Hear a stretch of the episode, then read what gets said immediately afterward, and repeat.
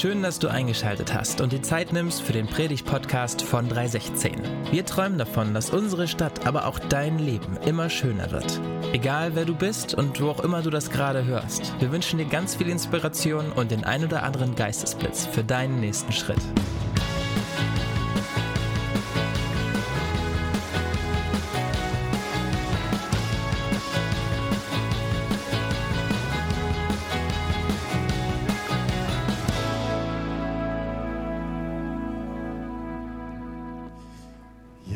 Richtig schön bei euch zu sein. Hallo zusammen.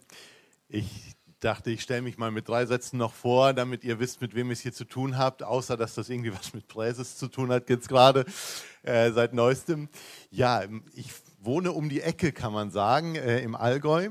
Also jetzt mal global gesehen um die Ecke, da wohnt meine Frau und äh, da wohnen wir mit unseren Söhnen. Drei von vier sind zu Hause. Also wir sind quasi ein Viertel Empty Nester und drei Viertel ist es voll. Und äh, das ist richtig schön so. Äh, wir sind komplettiert durch einen Hund mit Fell und äh, das alles zusammen macht viel Betrieb äh, da bei uns zu Hause im Allgäu. Und äh, ja, jetzt seit dem 1.1. kann ich als Präses für unseren Bund unterwegs sein. Und ich habe mir gedacht, ich starte mal an einem Ort, den ich noch nicht kenne und an einem Ort, wo Gemeinden Gemeinden multiplizieren, also wo Gemeinden Gemeinden gründen. Und das tut ihr hier und das finde ich ist einfach ein super Modell und äh, ihr seid da mutig, habt Erfahrungen gesammelt und ich dachte, das ist einfach schön, an so einem Ort zu starten. Ja, so viel mal. Äh, alles weitere sind Details und äh, können irgendwann geredet werden. Jetzt mal zum Vers des Jahres. Es gibt auch dieses Jahr wieder einen Vers des Jahres. Äh, man könnte sagen, quasi den Nobelpreisträger unter den Bibelversen für dieses Jahr. Äh, der steht im ersten Korintherbrief, 16. Kapitel, letztes Kapitel im Korintherbrief. Da stehen diese Worte: Alles, was ihr tut, geschehe in Liebe. Alles, was ihr tut, geschehe in Liebe. Man könnte ja denken, ja, das ist ein toller, so ein Poesiealbumsvers irgendwie. Ne? Also kurz, knackig, heile Welt. So, das schreibt man in jedes Album rein. Macht man das eigentlich noch? Gibt es das noch? Poesiealben?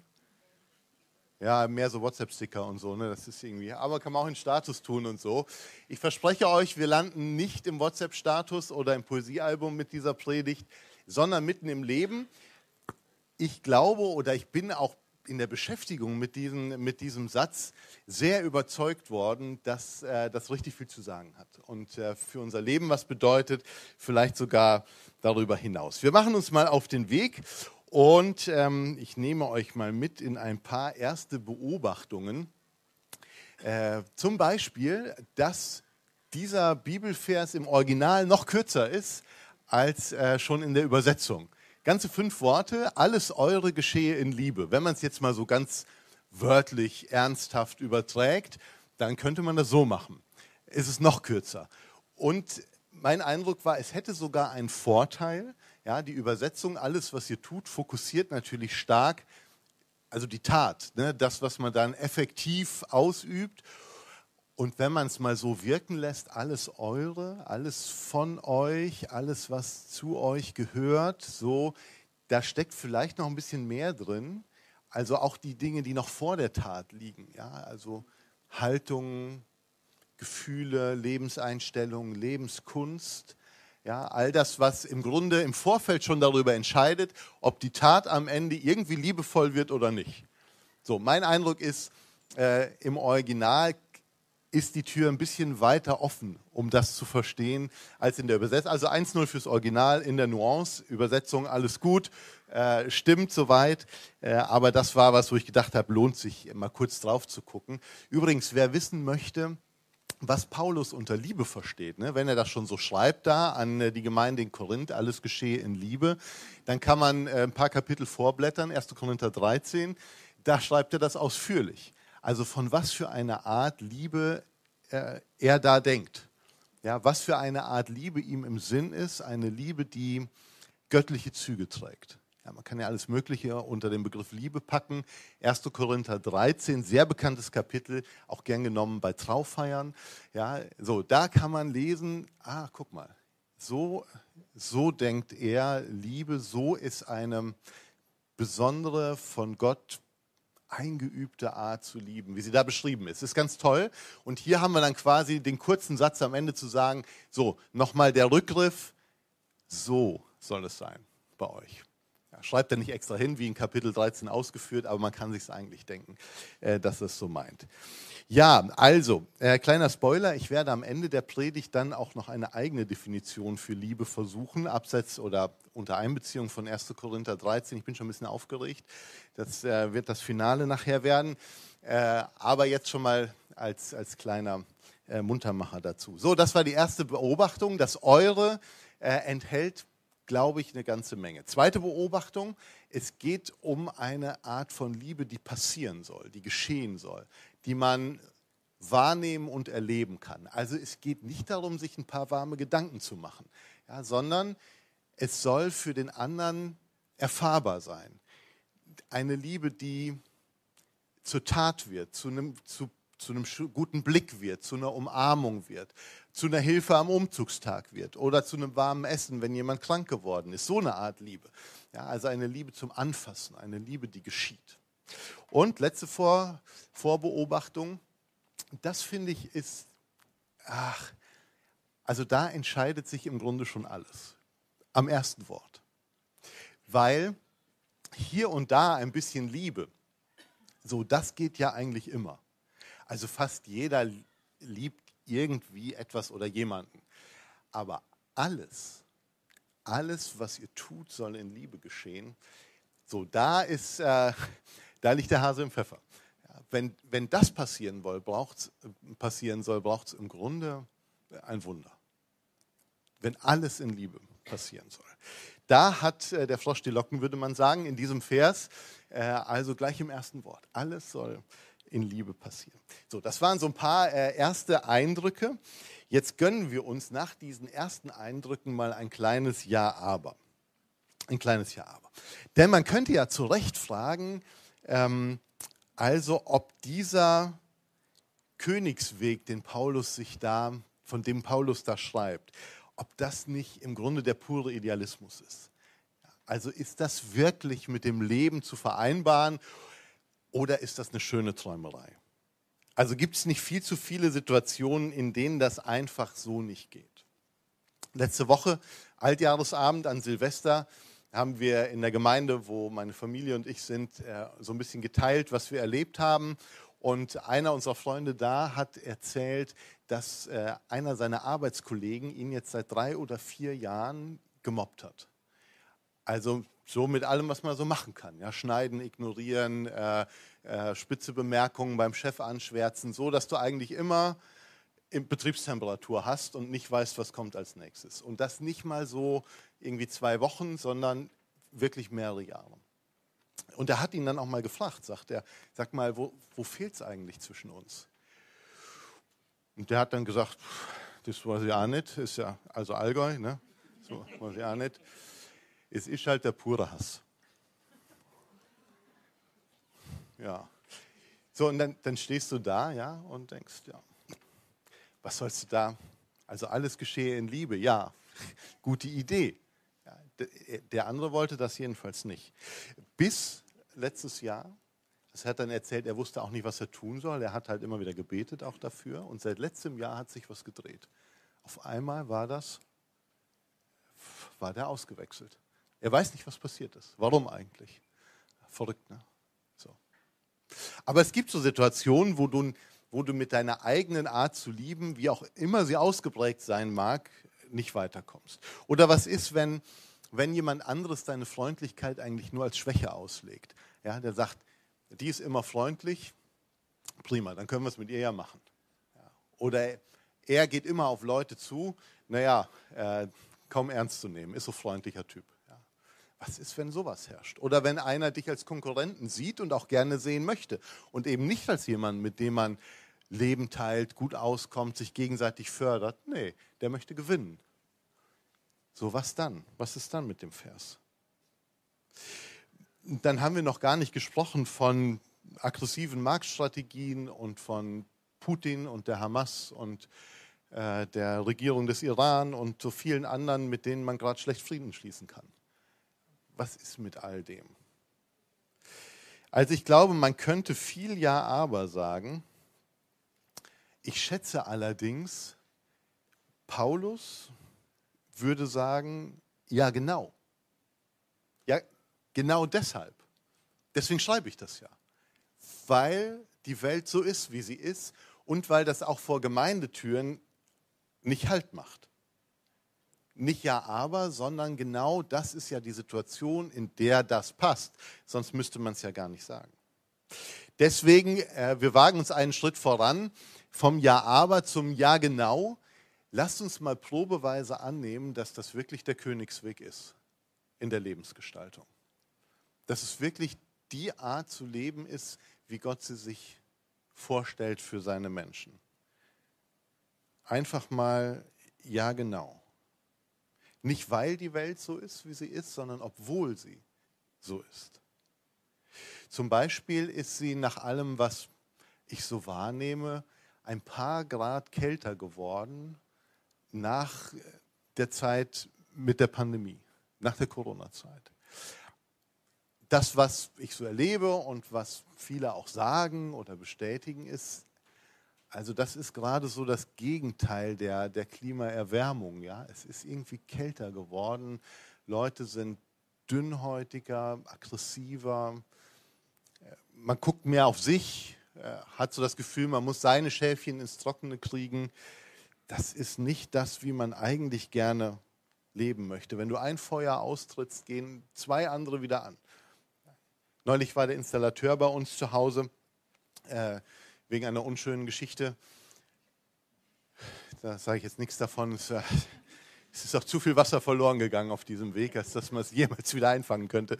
Jedenfalls sagte er, ähm, also es ist auch oft nicht mehr schön mit Kunden zu telefonieren, ja, weil die, die sind irgendwie so unentspannt geworden. Ja, du sagst, das geht halt nicht oder das geht jetzt nicht, ich kann das erst dann und dann machen. Ja, die, die werden gleich pampig so, weil, oder du sagst, es geht halt aus anderen Gründen nicht, ganz schwer zu akzeptieren. Also irgend, irgendwas ist zwischen uns gekommen, ähm, was so die Betriebstemperatur abgekühlt hat.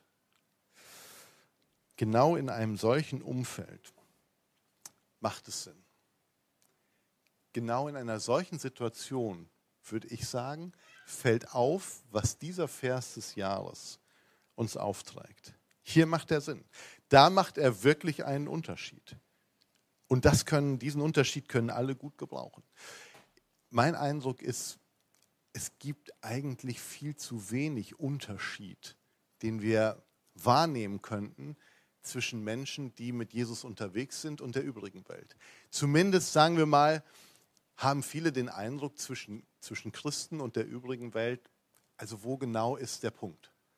Was haben wir von denen? Ja, oder was können wir von denen erwarten?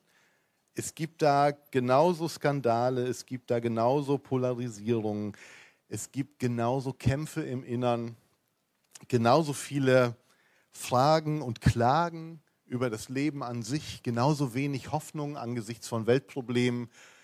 So, wofür genau braucht man die Christen nochmal?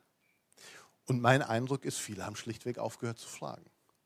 Wie ist das bei euch? Habt ihr dazu was zu sagen? Wie macht ihr das denn? Was ist denn euer, was wäre denn euer Plan, wenn ihr es tun könntet mit der Welt? Mein Gefühl ist, die Frage ist am Verschwinden. Man erwartet nichts mehr von den Christen. Was Paulus schreibt in diesem einen einfachen Satz, könnte der letzte positive Aufmerksamkeitserreger sein den die übrige Welt noch wahrnimmt. Also ich sage mal in der Breite, ja, im persönlichen Leben, natürlich sieht das nochmal anders aus mit Menschen, die du kennst, aber als innerhalb der Gesellschaft könnte es sein, dass das die letzte Möglichkeit ist, nochmal zu zeigen, dass es einen Unterschied macht, Christ zu sein oder eben nicht. Deswegen lasse ich mich gerne auffordern von Paulus und auch ermahnen. Also Ermahnungen sind ja nicht immer so super, ähm, egal in welchem Alter. Das hier ist eine. muss man ehrlich sagen. Also Paulus ermahnt die Gemeinde in Korinth zum Schluss nochmal. Ja, er landet nicht so sanft, sagt irgendwie, ja Mensch, liebe Grüße an alle und so. Nee, er sagt, alles, was ihr tut, soll von Liebe bestimmt sein. Das ist quasi nochmal der, der Höhepunkt der Ermahnung, den er da loslässt. Und ich muss sagen, ich, ich will es mir sagen lassen. Weil das der Königsweg der christlichen Lebensführung ist. In Paulus Gedanken ist nicht so viel Platz für Ja, aber, scheint mir. Der ist ziemlich straight und sagt, ja genau, weil die Welt so ist, wie sie ist und weil das überall so ist und zwischen euch übrigens auch, deswegen alles, was ihr tut. Es scheint also, als wäre Liebe aus vielen guten Gründen sowas wie der Königsweg. So, und den ersten haben wir gerade eingesammelt. Der heißt nämlich so, weil die Welt diese Sprache versteht. Und weil es vielleicht die einzige Sprache ist, die sie noch versteht oder noch annimmt oder wenigstens ansatzweise erwartet äh, von den Christen. Das finde ich ist ein echt guter Grund, da dran zu bleiben. Es gibt noch weitere gute Gründe und ich lade euch ein, die mal mit mir abzuklappern. Der zweite geht nämlich so, weil es der Weg von Jesus ist. Sein Weg war von Anfang bis Ende von Liebe motiviert. Man kann es eigentlich nicht anders sagen, von Anfang bis Ende. Es gibt auch keine andere Erklärung dafür, warum er ansonsten auf diese Welt hätte kommen sollen. Es gibt für Weihnachten keine gute andere Erklärung. Und erst recht nicht für Karfreitag, als Jesus starb, für dich und für mich und für diese Welt. Es gibt für dieses ganze Leben, das er als Sohn Gottes gelebt hat, keine gute Erklärung, wenn nicht diese. Wenn du wahrer Gott bist, musst du nicht wahrer Mensch werden. Das ist nicht nötig. Oder wie auch wieder Paulus das im Brief an die Philipper geschrieben hat, dass Jesus losgelassen hat, all seine göttlichen Attribute, Möglichkeiten, die ihn daran gehindert hätten, ganz Mensch zu werden. Also Paulus hat das sehr viel kürzer gesagt, er entäußerte sich selbst, Punkt. Er hat auch schon mal echt so theologische Sätze rausgehauen, finde ich, ja. Die muss man ein bisschen erklären. Also all die Eigenschaften und Möglichkeiten, die Jesus daran gehindert hätten, ganz Mensch zu sein, hat er losgelassen.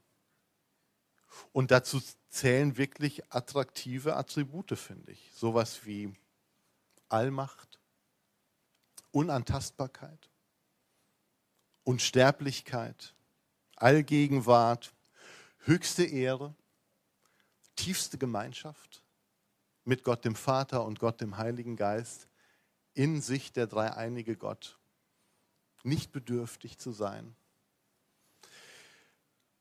Warum lässt einer das los? Weil er seine Menschen liebt. Das ist der einzig vernünftige Grund.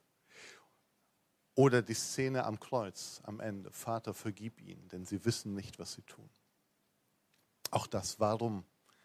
Warum sollte einer so weit sich treiben lassen und dann den Menschen mit so einem Satz Vergebung zusprechen, die ihn gerade ans Kreuz gebracht haben? Es ist eigentlich nicht anders zu verstehen.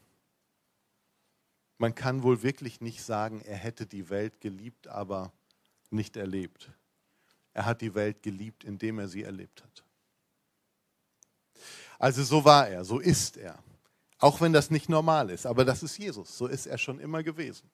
Aussätzige anfassen, Sünder begnadigen, Betrüger zurechtlieben, das war er. Und deshalb ist seine Gemeinde auch so. Sie trägt seine Spuren, sie trägt seine DNA. Deswegen ist Gemeinde so, dass sie lange Wege geht mit den scheinbar hoffnungslosen Fällen weil er so ist und weil Gemeinde Gottes Familie ist. Das, das ist die Familienähnlichkeit Gottes. Also das war sein Weg, weil es der Weg von Jesus ist. Das ist er, das ist Gott selbst. Es ist der Weg des Königs, den Paulus hier mit wenigen Worten beschreibt. Es ist der Weg des Königs. Noch eine Idee. Es ist der Königsweg für mich auch deshalb, weil die Korinther mich ermutigen. Das haben sie geschafft. Also Paulus schreibt zum Beispiel diesen Satz, wir haben gehört von eurem Glauben an Christus Jesus und von der Liebe, die ihr zu allen Heiligen gehabt. Das schrieb er allerdings an die Kolosser, nicht an die Korinther. Es gibt, glaube ich, so einen Satz nicht an die Korinther, weil die ein anderes Völkchen waren. Also die waren nicht so von Kopf bis Fuß auf Liebe eingestellt und so. Ne? Die waren, also da war Streit, jetzt hätte ich bald Rauferei gesagt, ja, aber einigermaßen explosive Stimmung, Spaltung, Rücksichtslosigkeit, wunderliche Sexualmoral, muss man sagen. Also nichts, wo du als Bund einen Dienstanfänger hingeschickt hättest. Ja, gerade studiert, super, ab nach Korinth. Ja. Also Hannover ist ein ganz anderes Pflaster natürlich. Ja. Da würdest du sagen, komm hier, das ist die Schmiede für zukünftige Hauptamtliche. Ja, nach Korinth hättest du gesagt, da brauchst du mal so zwei, zwei Dienstdekaden auf dem Buckel und dann reist du da mal durch. Nicht anhalten.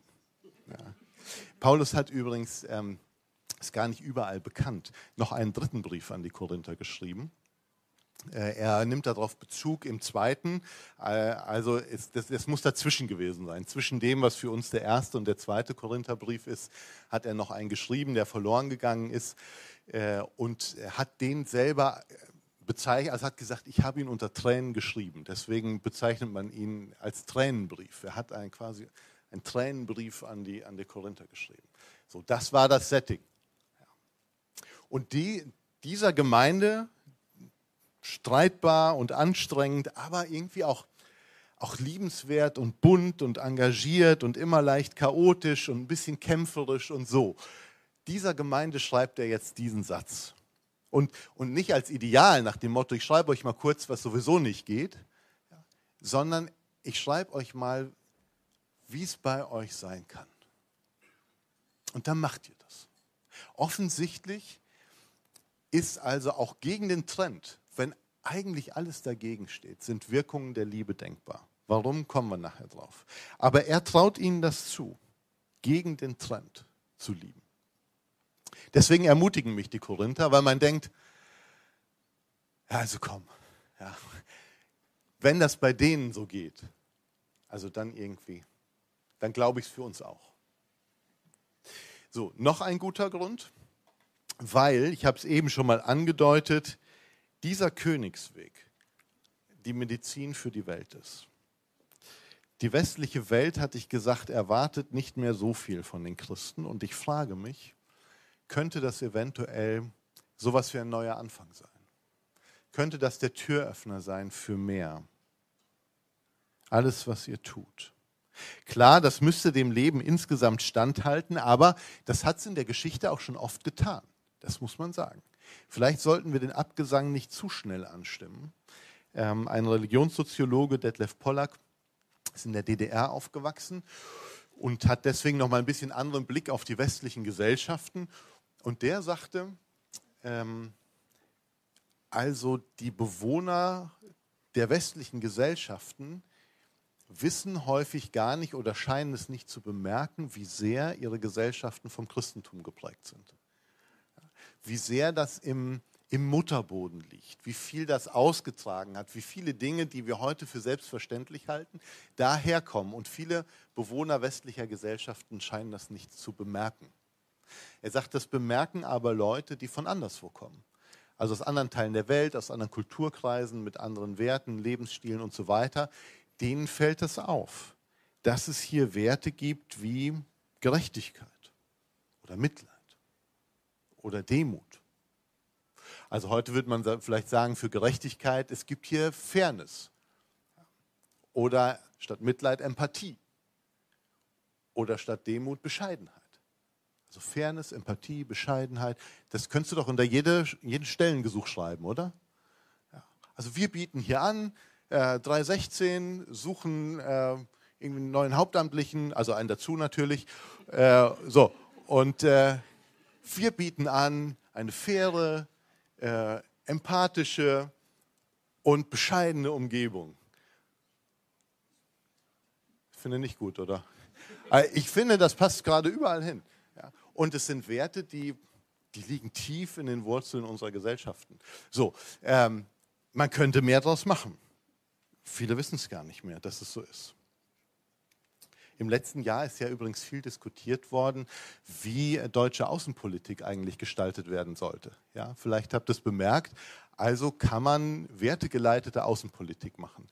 Oder ist Außenpolitik besser einfach ehrlicherweise nur interessengeleitet? Manche haben da so hin und her diskutiert und vor und zurück.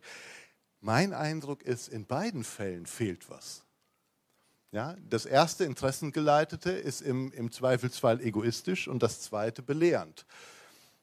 Und in beiden Fällen würde fehlen, ausdrücklich das Wohl der anderen zu suchen. Alles, was ihr tut. Wenn man dir das glaubt, dann verhandelt man mit dir auch lieber die schwierigen Dinge. Wenn klar ist, du suchst nicht nur Lösungen für dich, sondern auch für den anderen. Ich finde, das macht sich in einem Wertekatalog, auch in einem politischen, recht gut. Es kann übrigens eine sehr produktive Transformation von christlichen Werten in öffentliche politische Werte geben. Also Schöpferliebe, ist das nicht ein wunderbarer Nährboden für die Menschenwürde? Ja, genauso ist der Gedanke entstanden und in unsere Verfassung gekommen. Oder die, die Einsicht, dass Menschen Ebenbild, als Ebenbilder Gottes geschaffen sind, als Nährboden für Menschenrechte dass jeder individuelle, unveräußerliche Rechte hat. Das liegt in christlicher Vorstellung genau daran. Oder wenn Jesus in der Bergpredigt quasi als, als Gipfel seiner Ethik präsentiert, dass es doch ein gutes Zeichen wäre, auch seine Feinde zu lieben, weil das andere können die anderen auch. Also Jesus hat ja mit dem Ganzen angefangen, muss man ja mal sagen, was Paulus hier dann nochmal aufgreift. Das, das kommt ja daher. Und wäre das nicht, wäre das nicht was, was uns sogar im Konfliktfall dahin bringt, dass wir jedem Menschen, selbst wenn er sich feindlich verhält, ein Mindestmaß an Achtung und Respekt entgegenbringen? So könnte daraus ein öffentlicher Wert werden. Ich frage mich also, was, was könnte der nächste Beitrag der Christen sein? Nicht nur innerhalb der Kirchen, sondern fürs gemeinsame Leben auf dieser Welt. Ich finde, da wären einige Akzente zu setzen. Also eine Haltung der Liebe wäre wirklich ein gutes Störfeuer äh, bei allerhand Situationen, die wir gerade auf unserem Globus erleben. Und ich glaube, es wäre eine gute Medizin. Jetzt mal von der großen weiten Welt nach Hannover. Das geht so. Der Königsweg, weil, sie, weil dieser Königsweg balsam für Beziehungen ist. Und zwar für enge Beziehungen. Vielleicht sagst du ja auch, ja, ich bin jetzt eigentlich heute Nachmittag nicht gekommen, um über die ganze Welt nachzudenken. Mache ich schon wochentags immer. Vielleicht könnten wir mal über uns reden. Okay. Weil die viele Beziehungen, die genau von solcher Liebe abhängig sind, in unserem engsten Umfeld stattfinden. Wir müssen gar nicht so weit schauen. Herausfordernde Beziehungen, die haben wir in der Regel auch zu Hause oder in der Gemeinde. Und manchmal sind sie sogar richtig festgefahren, dass du nicht weißt, wie, wie sollst du da nochmal einen Fuß in die Tür kriegen. Ich behaupte nicht, dass man mit zwei oder dreimal Lesen der Jahreslosung dann die Lösung hat. Aber es liegt was darin. Das glaube ich schon. Du könntest zum Beispiel von da inspiriert für eine Überraschung sorgen. Aus einem destruktiven Muster aussteigen und etwas anders machen. Etwas Gutes tun.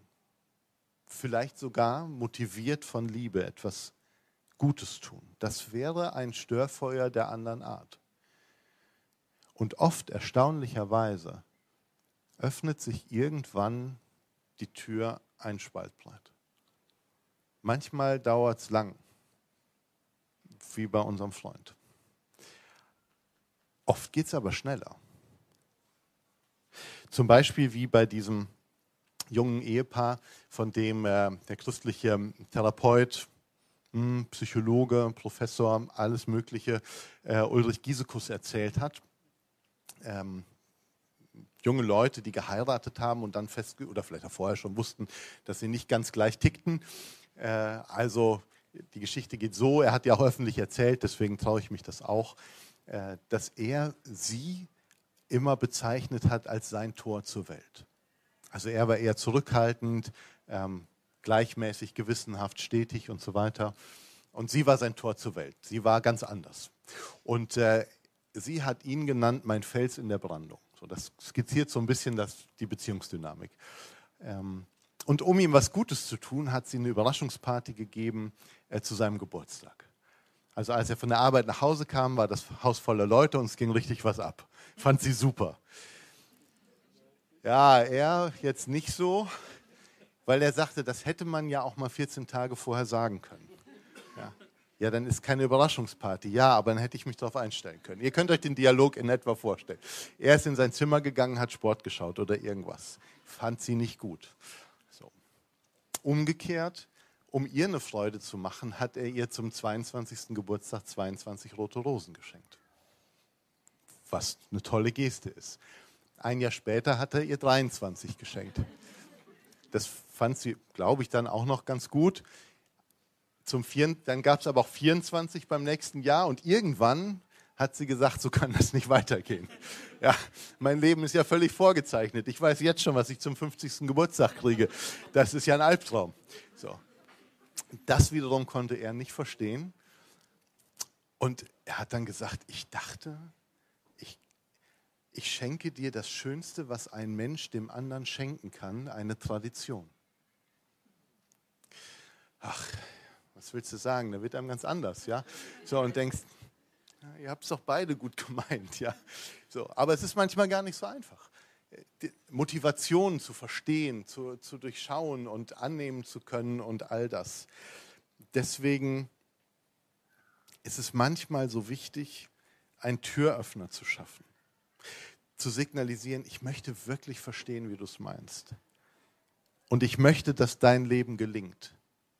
Und unser Leben, unser gemeinsames Leben gelingt. Und ich bin bereit, mich voll einzusetzen dafür. Ich strebe das an. Alles, was ich tue, meine Haltung zu dir, soll von Liebe bestimmt sein. Ich strebe das an. Hilf mir, dass ich das hinkriege. So. Das sind Sätze, die Wunder wirken können, wenn sie ernst gemeint sind. Deswegen, ich glaube, das ist eine sehr kraftvolle, ein sehr kraftvoller Vers für dieses Jahr. Übrigens, die beiden sind später in die Paarberatungsarbeit eingestiegen. Also sie haben es überwunden, so, die Geburtstagserfahrung. Ja, aufatmen in der ersten Reihe, das kann ich gut verstehen. Jetzt, wir gehen so ein bisschen auf die Zielgerade des Nachmittags, der Königsweg. Warum er mich inzwischen begeistert, ist, dass er auch ganz praktisch lebbar ist. Ist ganz praktisch umzusetzen. Man müsste sich ja fragen, also, wenn das praktisch werden soll, diese Haltung der Liebe, dann brauche ich ja eine Vorstellung davon, was Liebe eigentlich ist. Also viele würden sagen, ja, wir landen schnell bei einem guten Gefühl.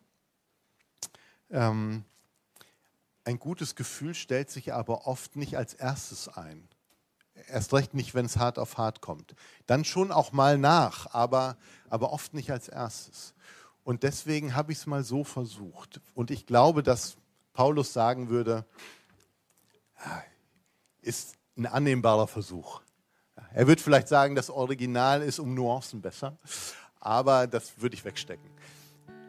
Ich würde sagen, Liebe, jetzt, jetzt reden wir mal nicht von der, von der erotisch anziehenden Liebe, sondern von dieser die darauf ausgerichtet ist, dass das Leben von anderen gelingt. Ich würde es so sagen, mit Kopf, Herz und Hand will ich dazu beitragen, dass das Leben der anderen gelingt. Das ist für mich eigentlich, wenn mir das jemand glaubt, dann ist die Tür auch für schwierige Dinge offen. Dass das Leben der anderen gelingt. Stellt sich nur die Frage, was ist ein gelingendes Leben oder woran könnte man das erkennen? Ich habe dafür auch einen Vorschlag, dass ihr nicht sagt, ihr seid umsonst gekommen heute. Also gelingendes Leben, naja, indem Menschen Gottes Bestimmung finden für ihr Leben. Dann ist auch das Leben gelungen. Weil es dann das enthält, was der Schöpfer reingelegt hat. Menschen entdecken Gottes Bestimmung für ihr Leben.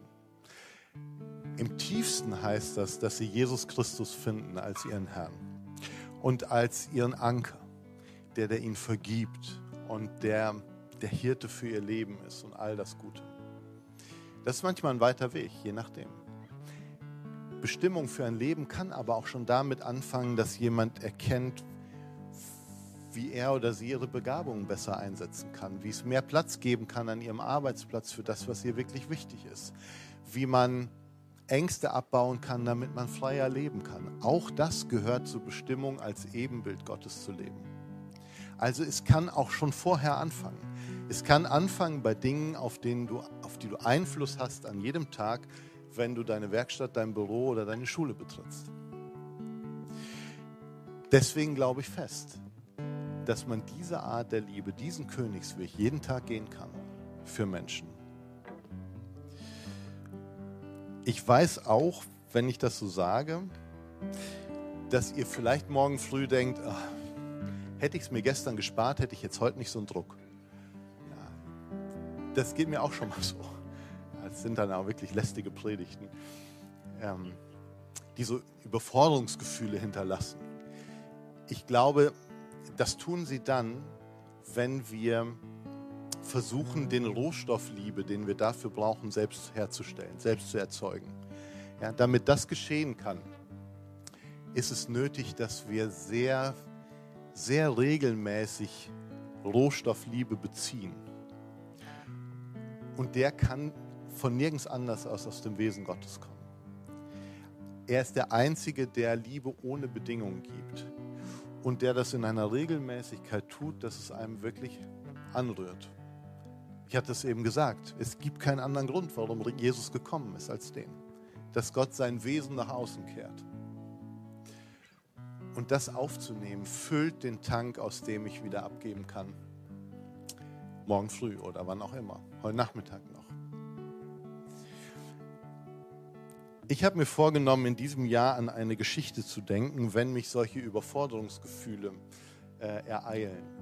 Oder wenn ich mich so über andere ärgere, dass ich denke, ich wünsche denen gar nichts Gutes mehr.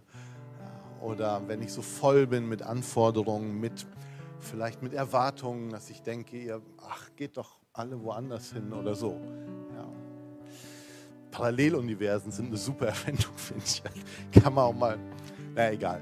So, also wenn es zu solchen Situationen kommt, an eine Geschichte zu denken, die ich gehört habe von einer Missionarsfamilie, also irgendwo in der Welt tätig war, auf Heimaturlaub, ein bisschen zur Erholung auch, hat, konnte das Haus eines Freundes am See benutzen, ganz idyllisch, so wie man sich wünscht.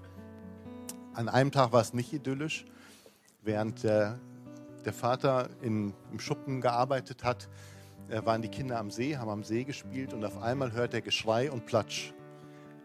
So, und jeder weiß, der mit Kindern unterwegs ist, nicht gut. Und er rennt also raus und sieht auch gleich, sind nur noch zwei da von den dreien. Einer muss irgendwie reingefallen sein und die anderen finden ihn nicht und so. Und ohne viel Federlesen springt er also rein, taucht nach dem Kind, findet es erst nicht, taucht dann nochmal und nochmal und äh, dann sieht er irgendwann, der Kleine hängt also an diesem, an diesem Poller von dem Steg, äh, hat sich da festgeklammert, irgendwie in drei Meter Tiefe, wo der Steg festgemacht ist auf dem Boden. So, da hängt der Kleine. Und dann äh, macht er ihn so los und taucht mit ihm auf, holt ihn raus. Äh, und als sie beide wieder Luft haben, da fragt er ihn dann, sag mal, was hast du denn da unten gemacht? Und der sagte, ich habe auf dich gewartet, Papa. Ja, ja ganz einfach eigentlich. Dich gewartet. Wenn du weißt, dass da einer ist, der dich holen kommt, dann macht Warten Sinn. Und ich fand den Vers klasse. Psalm 37,7 habe ich mir gemerkt, so lange auf Gott warten, bis er kommt. So ähnlich war das. Ja. Genau. Wir brauchen diesen Rohstoff von ihm. Wir brauchen seine Zuwendung, damit wir Zuwendung teilen können. Aber ich bin überzeugt, dass er bereit ist, sie zu geben. Und manchmal muss er uns von tief raufholen, aber er macht das. Er tut das. Und damit, das ist meine Überzeugung, haben Christen dieser Welt noch viel zu geben. Amen.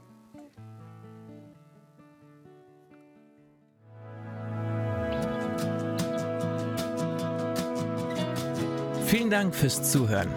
Für weitere Informationen zu 316 besuche uns doch auf unserer Homepage 316.de in deinen Armen, in deinen Armen. Mit deiner Liebe können wir's schaffen und Hannover schöner machen.